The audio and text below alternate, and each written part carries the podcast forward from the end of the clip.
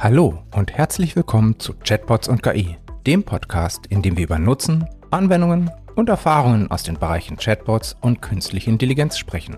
Natürlich immer mit dem Ziel, Ihnen den konkreten Nutzen von KI näher zu bringen, ohne uns dabei in technischen Details zu verlieren. Mein Name ist Thomas Bahn und ich wünsche Ihnen viel Spaß bei der heutigen Folge. Herzlich willkommen zu Chatbots und KI. Heute mit dem Thema Predictive Maintenance.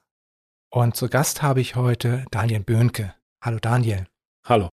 Daniel kommt interessanterweise aus der Luft- und Raumfahrt und ist dann über Data Science zum FH-Professor geworden. Aber Daniel, vielleicht magst du dich einmal kurz selber vorstellen. Das mache ich gerne.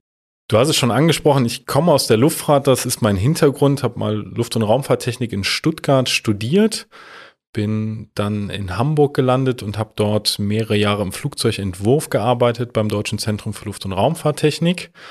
Und das ist dann übergegangen so in die Jahre, wo Data Science ihren großen Schwung nach oben bekommen hat. Und so zur Endzeit meiner Promotion hatte ich mich schon mit dem Thema beschäftigt und war dann im Anschluss mehrere Jahre bei der Lufthansa Industry Solutions ähm, IT-Beratung, Data Science und für mich immer so die Identität, ein Bein in der Informatik, ein anderes Bein in den Ingenieurswissenschaften und sehe mich da so in der Übersetzerrolle und das äh, passte dann da zum Beratertum sehr gut und hat mich dann auch da vor allen Dingen in das Thema Predictive Maintenance reingebracht, weil es genau darum geht, dann da zu übersetzen, und genau in derselben Rolle bin ich jetzt auch an der Fachhochschule Kiel Professor für Ingenieurinformatik. Also mein Ziel ist es, den angehenden Ingenieurinnen und Ingenieuren also die Bedeutung der Informatik klar zu machen und, und hoffe, sie dafür zu begeistern und ja. ihnen klar zu machen, dass das in Zukunft also auch im, im Berufsfeld eine Bedeutung hat. Ja, hoffentlich nicht so ganz unbedeutend bleibt, genau. Predictive Maintenance, vorherschauende oder vorausschauende äh, Wartung. Was was ist das? Wie würdest du es jemand erklären, der jetzt überhaupt keine Vorkenntnis von KI hat? Ich würde es gar nicht so sehr an der KI aufhängen, sondern immer am Use Case. Also wenn wir uns mal überlegen, wir, wir gucken auf den Parkplatz, da steht unser Auto. Ähm, was sind unterschiedliche Arten, auf die ich so eine Wartung durchführen kann? Und die einfachste Form ist einfach reaktionär. Also sobald die Glühbirne vorne durch ist, durchgebrannt ist, tausche ich die aus. Das ist noch nicht ganz reaktionär. Auto steht.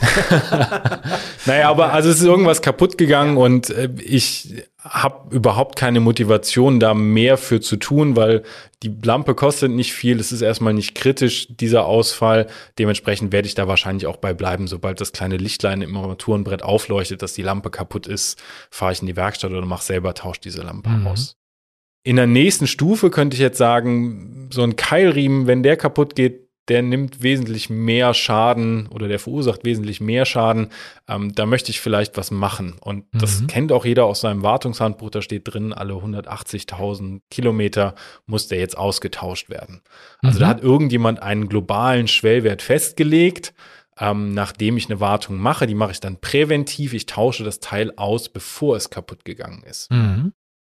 Jetzt kann ich natürlich argumentieren, gut, ich fahre ganz lieb und bin nicht so der, der Bleifuß, also sollte doch mein Keilriemen vielleicht länger halten als dieser willkürlich festgesetzte globale Schwellwert, der vom Hersteller kommt. Mhm.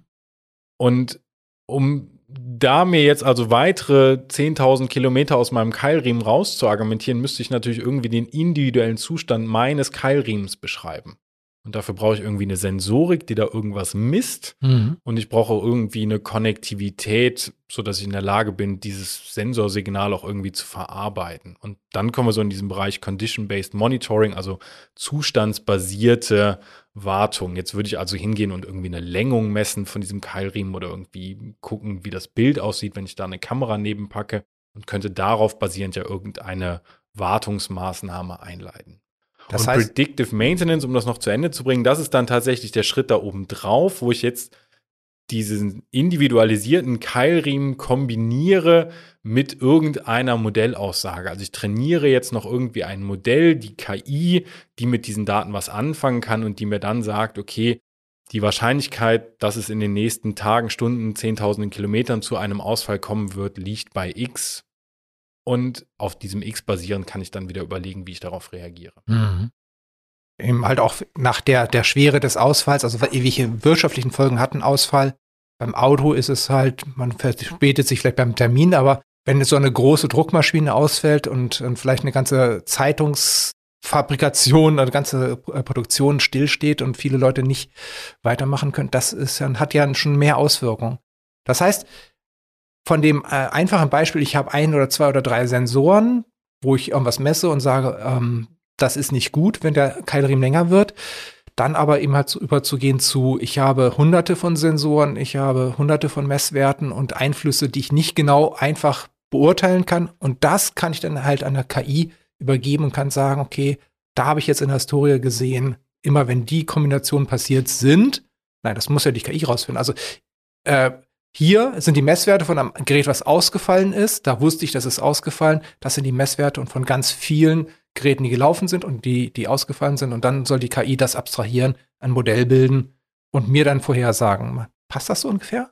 Das ist auf jeden Fall für diesen ähm, Aspekt der Instandhaltung relevant, wo es wirklich darum geht, möchte ich den Ausfall einer Komponente vorhersagen? Und dann ist es natürlich nicht ganz so einfach wie beim Keilriemen. Ich werde nicht immer direkt den Sensor neben dem Bauteil haben, was mich interessiert. Ich muss ja. mich da so ein bisschen auf vorhandene Infrastruktur verlassen. Das heißt, vielleicht muss ich mir auch angucken, was wird an Sensorik so in der näheren Umgebung aufgezeichnet. Wie kann ich irgendwie daraus versuchen, Rückschlüsse zu machen? Und das, was du beschrieben hast, ist ja so dieses, die KI übernimmt irgendeine Klassifikationsaufgabe und wird also jetzt gucken, bei dem Sensorsignal gehe ich davon aus, dass es okay ist, bei dem Sensorsignal gehe ich davon aus, dass es nicht okay ist, oder ich mache halt so eine Vorhersage, wie viel Lebenszeit bleibt mhm. denn noch auf meinem Bauteil, basierend auf all den historischen Daten, die ich halt vorher mal gesehen habe und auf denen ich jetzt also meine künstliche Intelligenz trainiert habe. Das klingt wahnsinnig faszinierend. Wer sollte sich eigentlich dafür interessieren? Für wen ist das relevant? Wenn wir es aus Unternehmenssicht sehen, ist meine Argumentation, dass das eigentlich für alle Unternehmenstypen relevant ist. Wir können gerne nachher nochmal überlegen, welcher Archetyp von Berufsbild sich damit beschäftigt, aber erstmal aus Unternehmenssicht ähm, fängt es irgendwo bei einem Endkunden an. Der Endkunde möchte gerne ein besseres Produkt nutzen. Ja. Ähm, also wenn das jetzt meinetwegen jemand ist, der den öffentlichen Nahverkehr nutzt, dann freut er sich natürlich, wenn der Bus fährt und nicht kaputt an der Haltestelle steht. Aber es geht natürlich auch über alle Unternehmen, die in dieser Kette beteiligt sind, weiter. Ja.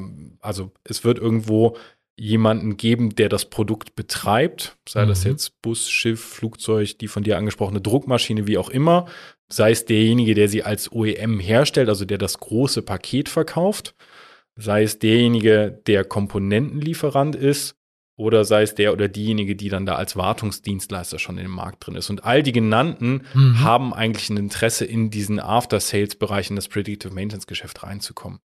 Ganz kurz aus Motivationssicht, ähm, Betreiber möchte natürlich hohe Zuverlässigkeit haben, der möchte sein Asset, was er da hat, möglichst gut nutzen können, hat ein großes Interesse daran, desto besser er in seinen Wartungsprozessen ist, desto mehr Verfügbarkeit hat er. Ja.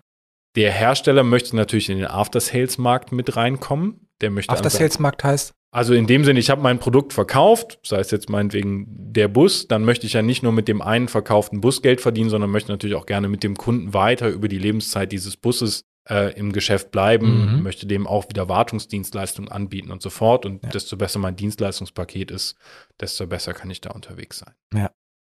Komponentenhersteller würde sehr oft gerne wissen, was seine Komponente überhaupt macht. also die verkaufen ihre Komponenten, die werden vom OEM eingebaut. Ähm, wie und wo die verbaut sind, ist teilweise gar nicht bekannt und natürlich mhm. ist auch gar kein Wissen darüber vorhanden, wie die tatsächlich genutzt wird. Also wie passen Anforderungen, die mhm. der Komponentenhersteller irgendwann mal erhalten hat, zu dem, was das Teil tatsächlich in seiner Lebenszeit sieht. Mhm. Und der ganze Aspekt der Verbesserung, der wird für den viel, viel besser, insofern er diesen Predictive Maintenance Teil mit dabei hat, weil er dann erstmal die Daten überhaupt sieht. Das ist momentan gar nicht gegeben und Verbesserung ist halt auch ein Teil ähm, aus, aus dem Instandhaltungsbereich. Ja. Und last but not least, der Wartungsdienstleister, der ist noch so mit der offensichtlichste. Der hat auch bisher die Wartung übernommen. Der möchte natürlich auch gerne in Zukunft in diesem Markt drin bleiben und ja. sich gegen die anderen, die da unterwegs sind, auch weiterhin behaupten. Genau. Was hat jetzt ein Unternehmen davon? Ich meine, vielleicht ist es offensichtlich, aber ich frage trotzdem, äh, was hat ein Unternehmen davon, das jetzt einzusetzen? Du hast jetzt die verschiedenen äh, Spieler in diesem Spiel äh, genannt? Man kann sich Motivation aus verschiedenen Blickrichtungen da vorstellen. Das eine ist natürlich so diese klassische Kostenschiene. Mhm. Ähm, das heißt, ich habe eine höhere Verfügbarkeit meiner Maschinen. Vielleicht, weil ich eine höhere Maschi Verfügbarkeit habe, brauche ich überhaupt weniger Maschinen, also ich muss weniger Kapital einsetzen. Mhm. Kann ich mir verschiedene Szenarien überlegen, über die ich Kosten sparen kann. Ja. Ähm, das andere ist ganz einfach, was habe ich an Personalkosten? Also wer macht denn diese ganze Wartung? Wie viele Leute muss ich vorhalten, damit sie die Wartung ähm, durchführen können? Ähm, was da in der Planung geht. Das ist der eine Aspekt, Kosten. Ein anderer Punkt ist meiner Meinung nach, dass ich natürlich durch diese vermehrte Sensorik, für die, durch die vermehrte Konnektivität viel mehr Daten über mein Produkt sammle und dadurch auch nochmal in der Lage bin, eine höhere Effizienz zu erreichen für das Gesamtsystem. Also ich gucke mir jetzt bestimmte Teilaspekte an und die sind vielleicht noch im Rahmen ihrer Spezifikation. Aber ich merke, weil ich das ganze System betrachte, auf einmal, oh Moment, das ist zwar noch im Rahmen seiner Spezifikation, das funktioniert und das ist noch sicher in dem Sinne, aber ich könnte das viel besser einstellen, dann würde das Gesamtsystem auf einmal besser funktionieren. Mhm. Also ich, ich lerne mehr über meine Systeme, ich habe eine Verbesserung. Und last but not least ist natürlich immer die Frage, was ist so Sicherheit für Leib und Leben? Ähm, das kann ich jetzt auch unter Kosten subsumieren, je nachdem, welcher philosophischen Schule ich angehöre, aber ich möchte das immer ganz gerne getrennt halten. Also das ist natürlich auch ja. nochmal ein Aspekt. Kann ich ja. kritische Ausfälle, die irgendwie Verletzungsgefahr bergen, komplett vermeiden? Das heißt, auf der einen Seite die Maschine von sich aus erstmal besser bauen, mit den Erfahrungen, die ich aus den Messwerten und aus den Ausfällen und Nicht-Ausfällen gewinne. Dann vielleicht auch, ähm, wie du gesagt hattest, den Keilriemen einfach nicht nach 180.000 Kilometer wechseln, sondern dann, wenn es für diesen einen Keilriemen wahrscheinlich ist, dass er demnächst ausfällt, aber noch nicht ausgefallen ist. Das heißt auch dieses Vorwegnehmen dieser, dieser, diese festen Wartungsintervalle, Darüber kann natürlich auch der Kunde sparen, weil er dann nur noch dann die Wartung macht, wenn, wenn die Maschine sie jetzt gerade braucht. Und zwar seine Maschine in seinem Einsatzszenario. Ganz genau, ja. Aha. Es ist ja auch wieder etwas, eine, eine hochkomplexe Technologie, ähm, Predictive Maintenance. Das hat doch sicherlich auch ein paar Herausforderungen. Das funktioniert ja noch nicht alles so einfach so, ich drehe den Schlüssel und dann läuft Predictive Maintenance. Nee, leider nicht. ähm, wir haben eigentlich zwei große Herausforderungen aus meiner Sicht. Das eine ist, ich muss erstmal einen passenden Use Case finden. Und das ist nicht ganz trivial. Das ist zum einen im Findungsprozess nicht ganz trivial, weil ich muss an die Kolleginnen und Kollegen im Unternehmen dran, die technisch versiert sind und auch so die technische Brille aufhaben. Und ich komme aber ganz oft durch den Management-Kanal da an. Mhm. Und dann beißt sich das Thema schon so ein bisschen. Also wenn ich auf der technischen Ebene ankomme und ich habe die ganze Management-Attention da im Hintergrund und die Dollarzeichen leuchten schon in den Augen, wir machen jetzt Predictive Maintenance, wir sparen Geld, wir brauchen mal eure Ideen für tolle Use Cases, dann habe ich viele technische Versierte schon verscheucht ein bisschen damit. Mhm. Also da muss man wirklich gucken, dass man das sauber in so einem Unternehmen aufschließt und sagt, okay, was sind denn relevante Probleme, mit denen wir uns hier beschäftigen? Und dann auch die Techniker wieder ein Stück weit so zu fokussieren, zu sagen, uns interessiert wirklich das, was, was hier im Tagesgeschäft Probleme macht. Also was ja. ist passiert regelmäßig, wo können wir euch wirklich helfen? Was bei Predictive Maintenance manchmal so ein bisschen die mh, hm, Versuchung ist, ist sich so um diese eine technische Koryphäe zu kümmern. Also Ostern vor drei Jahren, da ist uns mal die Maschine abgeraucht. Wir haben bis heute nicht verstanden, warum und das ärgert uns total und das soll Predictive Maintenance jetzt für uns rausfinden. Und das ist genau der falsche Fall. Ja. Da muss man ganz schnell die Finger von lassen und ja. sagen, okay, es ist nur einmal passiert. Ihr habt selber mit all eurer Erfahrung und eurem technischen Background nicht rausgefunden. Da fangen wir jetzt nicht an, mit der KI nach irgendwas zu wühlen, sondern uns interessiert halt, was ist hier im Tagesgeschäft? Wo passiert was, wo ihr die Produktion anhalten müsst. Wo passiert was, wo auf einmal zehn Leute loslaufen, um irgendwas zu tun? Was sind diese, diese ähm, Schmerzstellen und können wir mhm. da vielleicht angreifen? Also Finden von Use Cases eine große Herausforderung. Zweiter Aspekt, Herausforderung, Predictive Maintenance überspannt sehr, sehr viele Aspekte. Also ich muss natürlich irgendwo erstmal damit anfangen, dass ich meine ganze Infrastruktur ausreichend digitalisiert habe dann muss ich diese Use Cases auch tatsächlich umsetzen. Also ich muss irgendwie einen Data Scientisten losschicken, muss den Modell bauen lassen.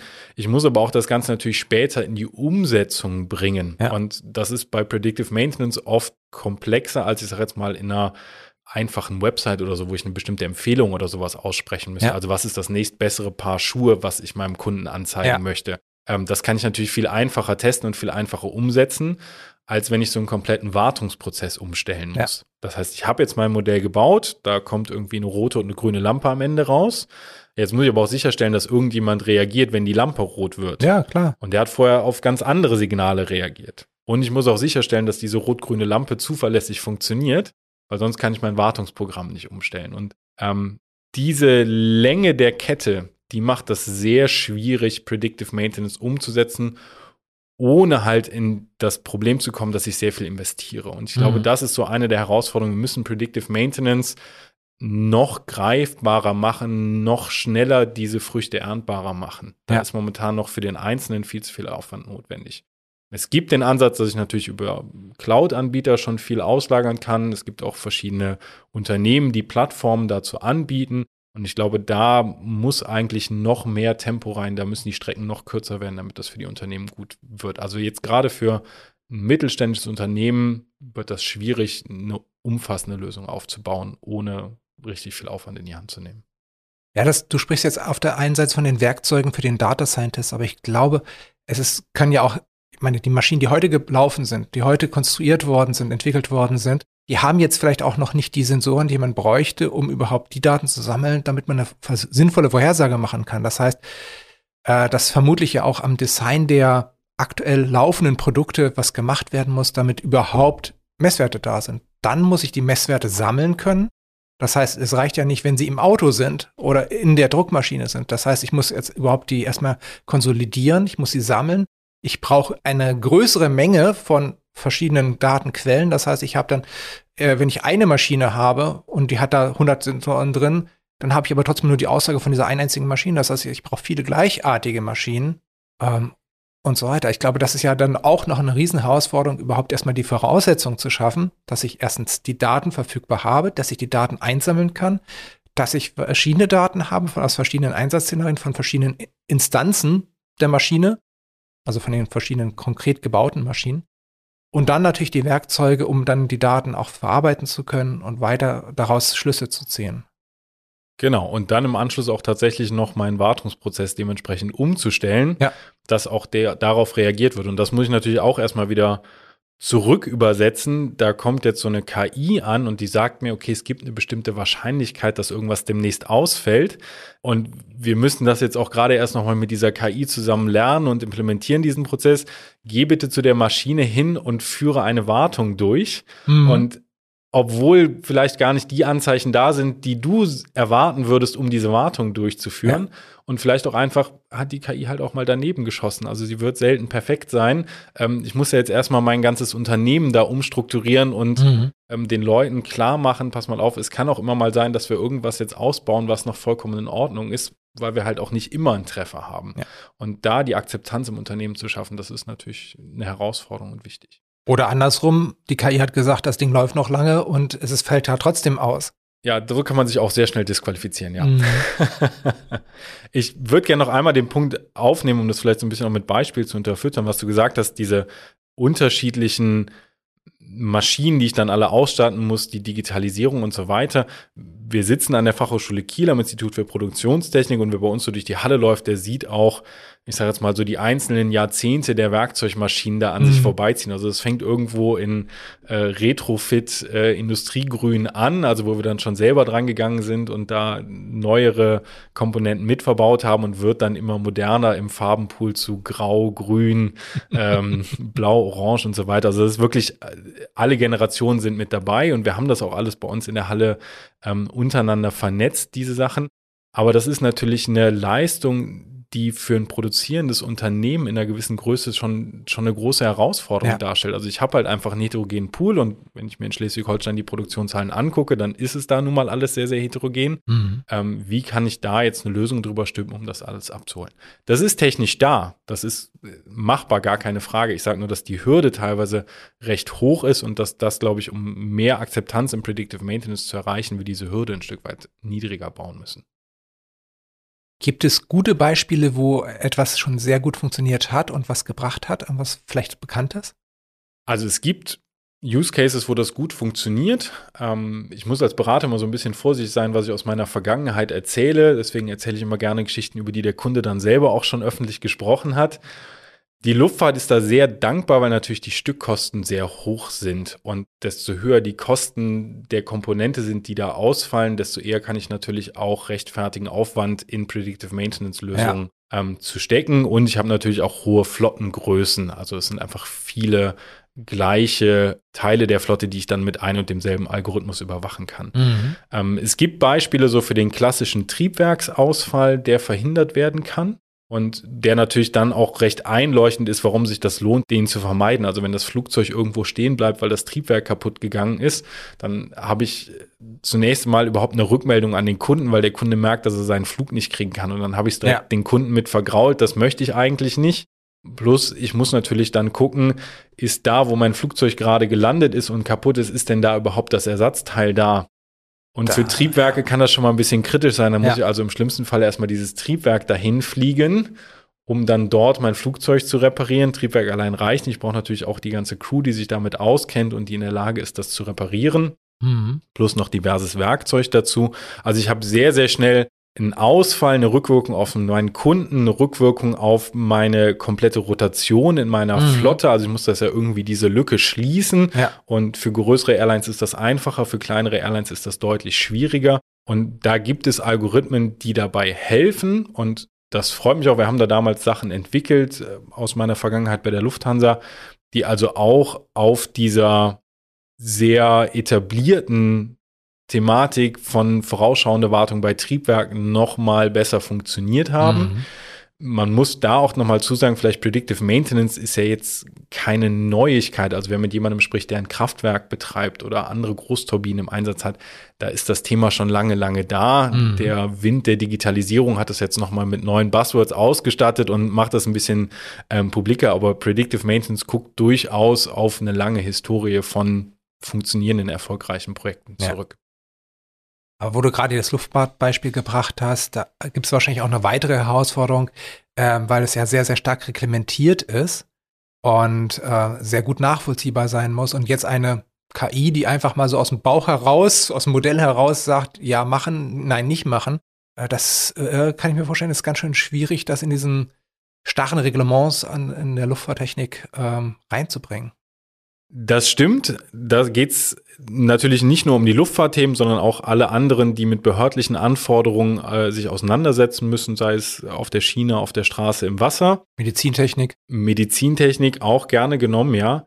Hier habe ich oft Vorgaben, wie ich meine Wartung durchzuführen ja. habe und die habe ich irgendwie abgestimmt mit behördlicher Seite. Ja. Und jetzt kann ich nicht einfach hingehen und sagen, ich möchte das ersetzen, diesen etablierten Prozess durch umgangssprachlich gesagt, diese eine Lampe, die jetzt da rot werden kann und mir sagt, wann ich denn äh, an die Maschine rantreten muss, um da was zu reparieren. Das kann ich den Behördenseiten beibringen, aber da muss ich natürlich gucken, dass ich dann dementsprechend nachhaltig das äh, darstelle, mhm. warum das funktionieren kann oder nicht.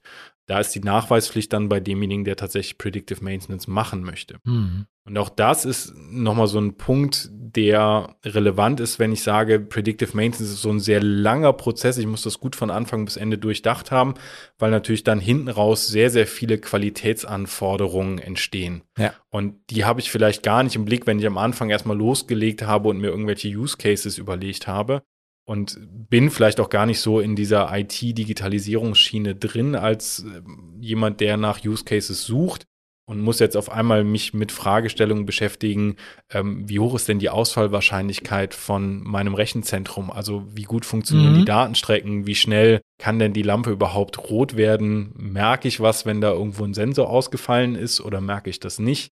Ja. Ähm, all das sind Aspekte, die ich dann natürlich mit berücksichtigen muss. Gilt das jetzt nur für äh, Firmen aus dem Maschinenbau oder gibt es Predictive Maintenance auch jenseits vom Maschinenbau? Also Predictive Maintenance können wir natürlich die zwei Worte nehmen und können die so ein bisschen teilen. Predictive kann ich für viele Anwendungsszenarien mir vorstellen. Dann wäre es halt dann dementsprechend ein, eine unterschiedliche Wortzusammensetzung. Also äh, sei es jetzt allgemeine Themen der Predictive Analytics oder Predictive Supply Chain Management oder Predictive irgendwas wir sind natürlich irgendwo in Aspekten oder für uns, wir schränken uns so ein bisschen ein in die Domain und sagen, wir wollen uns tatsächlich mit Instandhaltungsaspekten auseinandersetzen, mhm.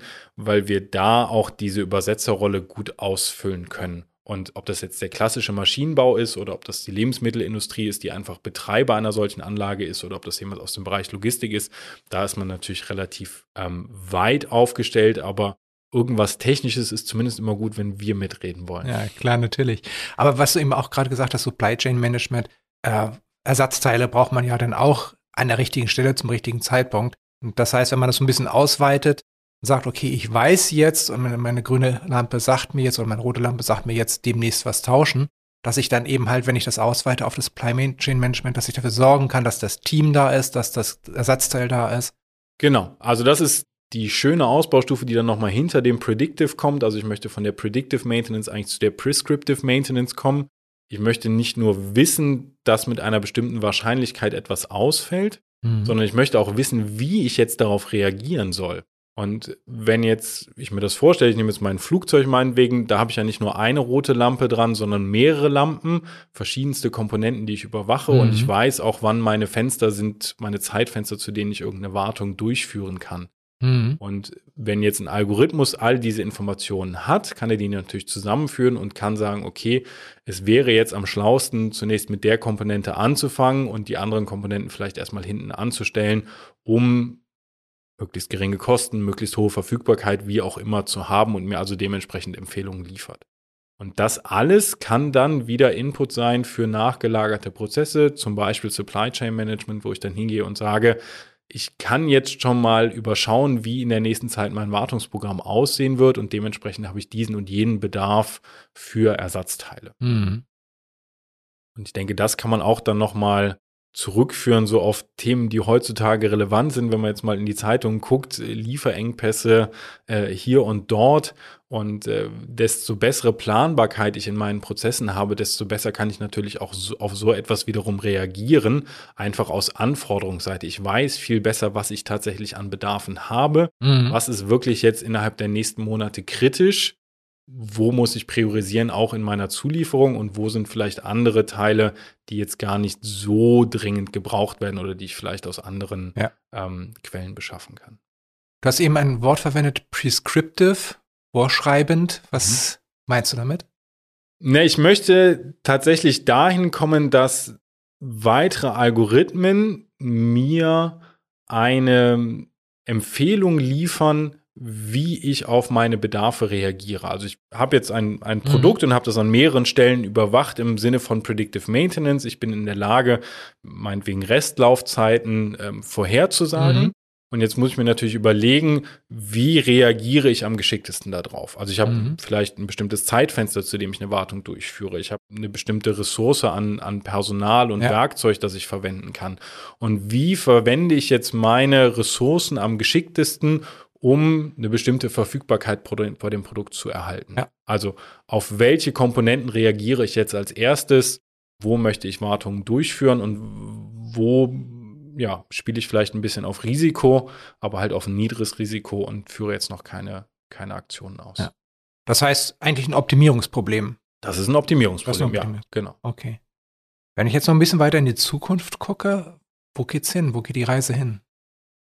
Wenn wir in die Zukunft von Predictive Maintenance gucken, dann gibt es da viele Chancen, mhm. aber ich glaube auch, dass es sich ein Stück weit abkühlen wird. Also momentan ist es so eines der großen Buzzwords der mhm. Digitalisierung mhm. und ich habe jetzt da schon längere Zeit mitgearbeitet. Ich habe auch zwischendurch Use Cases in den Sand gesetzt. Auch das gehört dazu, dass ja. man einfach merkt, nicht jede ja. dieser Ideen lässt sich am Ende umsetzen. Oder vielleicht hat man auch in, nicht in jedem dieser Use Cases in den Daten das gefunden, was man gehofft hatte, in den Daten zu finden. Ja das normale Geschäft der Data Science, das gehört einfach mit dazu. Nichtsdestotrotz gehe ich davon aus, dass wir mehr Use Cases finden und ich hoffe auch, dass man mehr niederschwellige Angebote finden kann. Mhm. Also momentan passiert natürlich ganz, ganz viel bei den großen Herstellern, bei den großen Konzernen, die große Plattformen, große Programme aufsetzen. Wir haben aber selber auch schon, zum Beispiel hier im Bereich Bahntechnik, daran gearbeitet, äh, Plattformen aufzusetzen, die es also dann auch ermöglichen, mehreren kleineren Marktteilnehmern in der Predictive Maintenance aktiv zu werden. Mhm. Die also dann einfach so ein bisschen diesen, diese Last der großen ähm, Infrastruktur auf mehrere Schultern verteilen können und somit auch besser in der Lage sind, ihre, ihre Kunden zu erreichen. Also ich denke, da wird sich in Zukunft noch einiges tun, sodass ich da einfach viel einfacher in dieses Predictive Maintenance Feld einsteigen kann. Und wenn wir jetzt so ganz weit in die Zukunft gucken, dann interessiert mich mit meiner Historie aus dem Entwurf natürlich gerade so dieser Rückschluss dann. Also ja. Da geht es dann in Richtung digitaler Zwilling. Ähm, ich bin in der Lage, auch nachdem ich mein Produkt entworfen habe, die komplette Lebenszeit weiter datengetrieben zu betreuen und dementsprechend auch wieder Rückschlüsse zu mhm. bekommen für meinen Entwurf, weil ich einfach viel, viel mehr Informationen habe, die mir zu meinem Entwurfszeitpunkt noch gar nicht bekannt waren. Und da möchte ich natürlich dann über die unterschiedlichen Generationen meines Produktes mehr und mehr von lernen. Also ich denke, dass da der Kreis sich noch schließen wird, desto mehr Informationen wir sammeln, die wir dann auch irgendwann mal in der Lage sein sollten, in Wissen umzuwandeln. Mhm. Das heißt, der Weg über bessere Werkzeuge, intelligentere Werkzeuge, wo einfach die Proze das Prozesswissen in den Werkzeugen drin steht, bessere Plattformen, wo ich auch große Datenmengen sehr effizient verarbeiten kann, der Zugang zu solchen Werkzeugen und Plattformen für gerade Mittelstand, und dann eben auch die Erfahrung, sage ich mal, aus den großen Projekten, die man dann auch anwenden kann bei den kleineren Projekten, um schneller zu Ergebnissen zu kommen. Genau, ich denke, das, äh, was du ansprichst, ist nochmal genau das Richtige. Ich muss natürlich auch die Erfahrung da irgendwo mit reinbiegen, Predictive mhm. Maintenance. Da versuchen wir dann natürlich auch anzusetzen und, und die Leute zu schulen und weiterzubringen. Es wird nicht aus den Unternehmen allein heraus funktionieren oder in den seltensten Fällen. Ich brauche den Sparring-Partner, der Data Science, Data Engineering machen kann. Also irgendjemand muss sich mit Modellen und Daten auseinandersetzen können und irgendjemand muss auch in der Lage sein, diese Daten an irgendeiner Stelle abzuholen und zuverlässig an ja. eine andere Stelle zu transportieren, ja. ähm, sodass ich mit den, den Aussagen dann auch was anfangen kann. Ähm, und den Zugriff darauf, den sollten wir noch tunlichst einfacher gestalten ähm, damit das funktioniert. Es gibt, wie gesagt, dafür schon verschiedene Angebote. Also ich kann mir auch, äh, Amazon hat das letztes Jahr rausgebracht, dass ich mir dann für die AWS Cloud so ein kleines Sensorpaket kaufen kann. Mhm. Dann steht in der Cloud da dementsprechend der Sparring-Partner zu. Ich habe jetzt letztens reingeguckt, im Moment kann man es mal wieder nicht kaufen. Also ähm, weiß nicht, wie sehr das durchgeschlagen hat, aber das ist so ein Beispiel, was ich bei mir in den, in den Folien drin habe, dass ich dann sage, mhm. Äh, ich kann sowas für ein paar hundert Euro einkaufen aber mir fehlt dann noch die Erfahrung, das dann tatsächlich umzusetzen und, und daraus einen Use Case zu machen. Ja. Du hast ja auch mehrfach von Beratung gesprochen, von äh, die Leute dazu befähigen, solche Lösungen zu finden und dann auch umzusetzen. Du bist ja auch im KI-Transfer-Hub hier unterwegs. Magst du da mal kurz mal sagen, was ist überhaupt der KI-Transfer-Hub? Sehr gerne. Also, der KI-Transfer-Hub ist aufgestellt als ein Instrument, das also Wissenschaft und Wirtschaft zusammenbringen soll. Wir sind ein Projekt, was vom Land mit Mitteln der EU gefördert wird. Und da gibt es zum einen auf der Wissenschaftsseite mehrere Partner, also Lübeck, die Universität, die Unitransferklinik, die Technische Hochschule, in Kiel die CRU und auch die Fachhochschule Kiel. Und es gibt die WTSH, die dann dementsprechend wieder die Brücke zur Wirtschaft schlägt. Und diese Partner alle stellen den KI-Transfer ab, aber die Idee vom KI-Transfer ist also tatsächlich ein großes Netzwerk zu bauen, auch mit den anderen Instrumenten, mhm. die es im Land gibt zur digitalen Wirtschaft, die also dann alle auch dementsprechend darüber eine Sichtbarkeit erreichen sollen und partizipieren. Die genannten sind also dann erstmal die aktiven Partner, die da gefördert sind, aber der Wunsch ist natürlich da, ein großes KI-Netzwerk in Schleswig-Holstein aufzubauen. Das heißt, die Mission ist einmal die Vernetzung und auf der anderen Seite eben auch der Wissenstransfer äh, wir, von der Wirtschaft, von der Wissenschaft zur Wirtschaft, von dem, die jetzt sich damit beschäftigen, zu denen, die das in Zukunft vielleicht gerne machen sollten.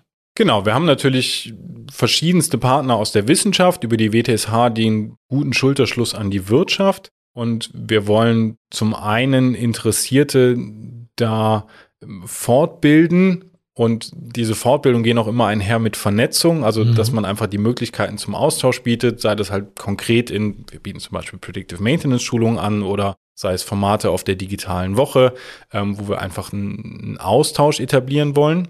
Wir wollen darüber hinaus dann aber auch Unternehmen mehr und mehr in die Richtung bringen, so etwas selber einmal anzuwenden oder zu erfahren bauen an der Fachhochschule Kiel Demonstratoren, die dafür verwendet werden können, die man sich ausleihen kann für Audioanomaliedetektion. Es gibt aber auch die Möglichkeit, mit den Partnern Machbarkeitsstudien loszudrehen. Also einfach mal so ein kleines Thema versucht anzubohren im Sinne von, ich gucke mal, ob da was zu holen ist. Ich probiere das mhm. mal aus, was vielleicht die Unternehmen selber gar nicht leisten können, weil sie zu sehr mit ihrem Tagesgeschäft ähm, beschäftigt sind, was sich aber auch noch nicht lohnt, um daraus richtig ein Projekt zu machen, wo ich später eine Industrialisierung dahinter ja. sehe. Und solche Machbarkeitsstudien können wir im Rahmen vom KI-Transfer machen, können die dann auch wieder nutzen, um das nach außen zu tragen und darüber zu reden und andere darüber auch dann auch teilhaben zu lassen.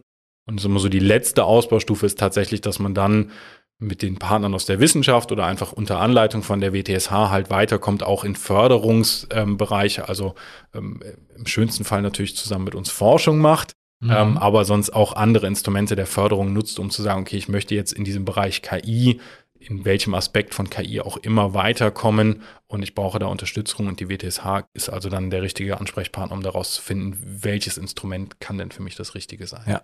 Das heißt, von der von dem Verdacht, ich habe da vielleicht etwas, wenn meine Maschine stehen bleibt, sind Menschen gefährdet oder äh, entstehen riesige Kosten, das müsste man doch vermeiden können. Von dieser Idee, einen Sparringspartner zu haben, mit dem man darüber diskutiert, eine Idee weiterentwickelt, vielleicht etwas ausprobiert, ein Proof of Concept aufbaut, äh, in einem kleinen Anwendungsfall einmal durchixt mit, mit euch zum Beispiel mhm. zusammen und dann eben halt auch auf der anderen Seite die wirtschaftliche Seite, dann mit der WTSH spricht, welche Fördermöglichkeiten gibt es, wenn ich das jetzt ausdehnen will, wenn ich da wirklich was bewegen möchte, wie kann ich da noch Unterstützung bekommen? Weil es natürlich jedes Forschungsprojekt, gerade im Bereich KI, ist es vielleicht noch auch äh, besonders so, hat ein Risiko und da, um das zu investieren, da kann eben halt die WTSH, kann das Land, kann die EU auch unterstützen, ja. Genau. Und wir haben auch, das muss ich vielleicht noch dazu sagen, wenn, wenn ich die Geschichte immer so erzähle, dann hört sich das immer so sehr nach dem, ähm, dem einen produzierenden Unternehmen an, was da in der Zielgruppe drin ist. Wir haben das tatsächlich festgestellt, dass es viel bunter ist, das Spektrum, also dass ganz unterschiedliche äh, Firmen mit unterschiedlichen Hintergründen bei uns ankommen. Und ähm, also das mag auch sein, dass jemand da als Dienstleister aktiv ist und vielleicht noch gar nicht auf dem aktuellsten Stand der Technik ist. Also der mhm. hat vielleicht schon einen Use Case, der für ihn, ihn funktioniert, aber er braucht halt nochmal so den, den Input, ähm, wie kann ich das denn vielleicht auf einen technologischen Stand von 2021 heben? Ja. Auch das sind, sind Aspekte, wo wir dann gerne unterstützen wollen. Also wir sind da gar nicht so sehr auf diejenigen fokussiert, die jetzt tatsächlich die Maschine irgendwo in der Halle stehen haben, die ihnen um die Ohren fliegt, ähm, sondern wollen da eigentlich für alle Teilnehmer an dem Markt ja. offen sein. Das ist toll. Wenn jetzt jemand so die Idee hätte, möchte gerne mit euch, mit dem Transfer Hub zusammen was machen, wie findet er euch? Für den Bereich Predictive Maintenance gerne mich direkt dann kontaktieren. Über die Fachhochschulseite sollte ich einigermaßen einfach zu finden sein. Wir stellen da natürlich auch ein paar Informationen in die Shownotes, damit man das leichter findet. Genau. Auch von unserer Seite, wir bieten Fortbildungen zu dem Thema Predictive Maintenance an, die angesprochene Machbarkeitsstudien. Wir haben auch so einen kleinen Audio-Anomalie-Detektor. Also wenn man mal sagt, man hat tatsächlich die Maschine vor Ort, man möchte mal KI mit ins Unternehmen nehmen, dann kann man sich das Gerät mit ausleihen. Das ist einfach ein Mikrofon, was an so einem kleinen Industriecomputer angeschlossen ist und noch ein Tablet zur Bedienung. Und dann kann ich also einfach mal versuchen, anhand von so einem einfachen Demonstrator KI bei mir vor Ort mal erfahrbar zu machen. Das wird mhm. nicht die perfekt industrialisierte Lösung sein, darum geht's gar nicht, aber wir wollen einfach zu den Unternehmen vor Ort kommen. Wir wollen zu den Leuten, die da auf dem, auf dem Shopfloor unterwegs sind, kommen, also zu denen, die da technisch mit den, den Produkten arbeiten und wollen denen also auch einfach mal die Möglichkeit geben, das greifbar zu machen.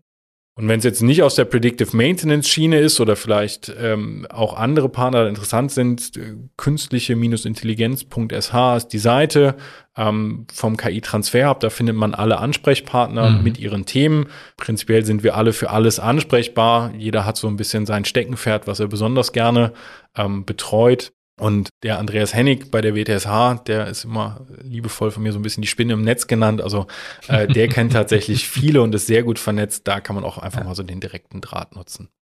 Ich danke dir, Daniel. Das war ein super interessantes Gespräch, ein super interessantes Thema. Vielen Dank, dass du da warst. Ja, ganz herzlichen Dank auch von meiner Seite. Hab mich gefreut über die Einladung und auch über die Möglichkeit, mal hier so ein bisschen unsere Arbeit zu präsentieren. Dankeschön. Das war Chatbots und KI wenn Sie in Zukunft keine Folge verpassen möchten, dann abonnieren Sie Chatbots und KI auf der Podcast-Plattform Ihrer Wahl. Der Podcast wird präsentiert von Asono. Wir entwickeln Chatbots, mit denen sich Menschen gerne unterhalten.